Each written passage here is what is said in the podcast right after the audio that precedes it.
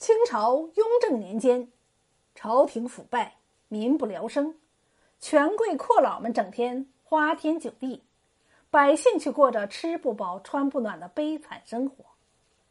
这激起了极大的民愤。此时，在黄龙山山头出现了一个匡扶正义、除暴安良的鬼侠。何为鬼侠？且听我慢慢道来。在湖北黄龙山下有一个通城县，城南住着本县最大的财主刘富贵儿。他为富不仁，心狠手辣，压榨百姓，凶残至极。在做府台期间，他搜刮了万贯家财，以至于整个县城人们是谈之色变，连三岁的小孩听说刘富贵来了也不敢。哭出声来。这天，刘富贵带着那帮如狼似虎的家丁们，到城西王七家讨债来了。这样的年头，肚皮都吃不饱，哪有东西还债呢？王七一家老小只得跪在气势汹汹的刘富贵一伙面前，请求宽恕几天。刘富贵可不管这些。他怪眼一瞪，一条毒计就涌上心头。他不怀好意的望着王七的妹妹雪妹一眼，说：“没钱好说，就叫你家妹妹到我家去做几天工抵债吧。”王七全家知道刘富贵存心不良，说什么也不让雪妹去，只是一个劲儿的求饶。刘富贵不耐烦了，指挥家丁上前抢人。王七冲上前来与他拼命，可哪敌得过刘富贵啊？人多势众。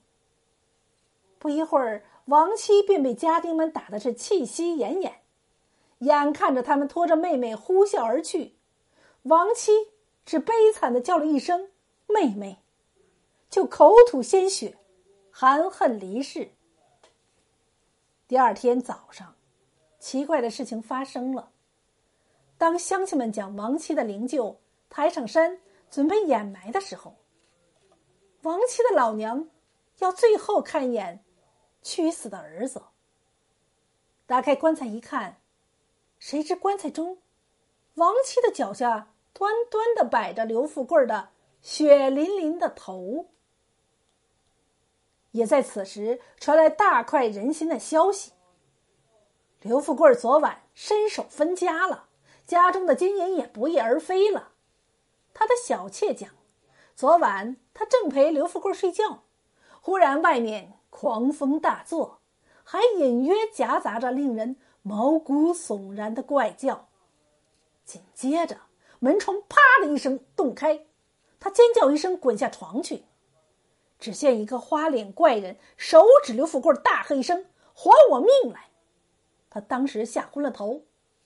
待他清醒时，刘富贵的脑袋搬家了，怪人也不知去向。即刻，家丁们寻遍了刘府的各个角落，可是连怪人的影子也没有看到。王七一家听说后，认为是天神下来匡扶正义，于是齐刷刷的跪在家门前。面对苍天，高呼“青天有眼”，岂料奇事后面还有呢。第二天晚上，县里几家平日里专事剥削人民、横行乡里的财主恶霸，都落得和刘富贵同样的下场，大都是一阵狂风过后伸手便分家的，而且库房中全部金银都不翼而飞了。而那些穷的揭不开锅的穷人门前，清早都可以发现或多或少的一堆金银和一袋粮食。经这么一闹，平日里横行乡里的恶霸可变得安分守己多了。怪侠不光是杀财主恶霸，对贪官污吏也没有放过。那时通城知县是一个贪官。后来下场很惨，紧接着第二任也是一个贪官，没想到上任两天就被诛杀了。直到第三任县令是有名的清官刘江海老爷来治理通城，人们才得以安居乐业，风调雨顺，怪人也销声匿迹了。但是怪人的传说却不绝于耳，有的说是天上的神仙下凡行义，有的说来无踪去无影的侠客就是亡妻的鬼魂。有人经说亲眼看见亡妻提着血淋淋的人头向南驾云而去。大家都愿意相信是亡妻的冤魂来为民除害，因此人们尊称他为鬼侠。但是鬼侠到底是怎么一回事呢？直到现在还是一个谜。人们为了感谢他的恩德，纷纷在家中供起了鬼侠的牌位，日夜香火不断。现在你若到黄龙山来，也许在某些人家里还会看到那堂上供奉着的鬼侠牌位呢。